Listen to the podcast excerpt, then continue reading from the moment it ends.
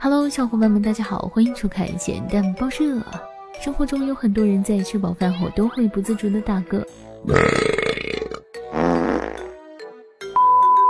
虽然打嗝是一种不可控的生理反应，但是多少还是让人觉得有些尴尬。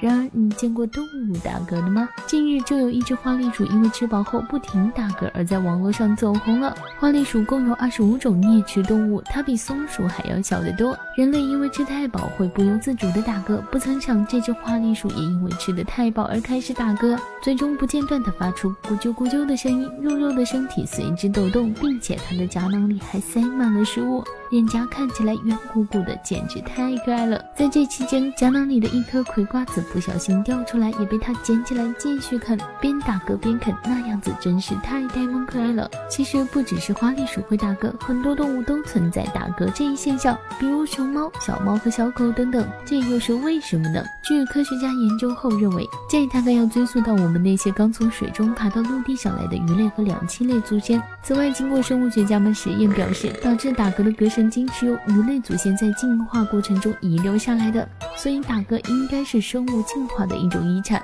看到这里，你是不是对打嗝有了一些新的认知呢？人类在发生打嗝只觉得尴尬，而动物们打起嗝来却这么呆萌可爱，这差距还真是大呀！好吧，希望地球人不断的作妖，让我们继续吐槽世界如此枯燥，新闻也需要情调，还不点关注，你是在等什么呢？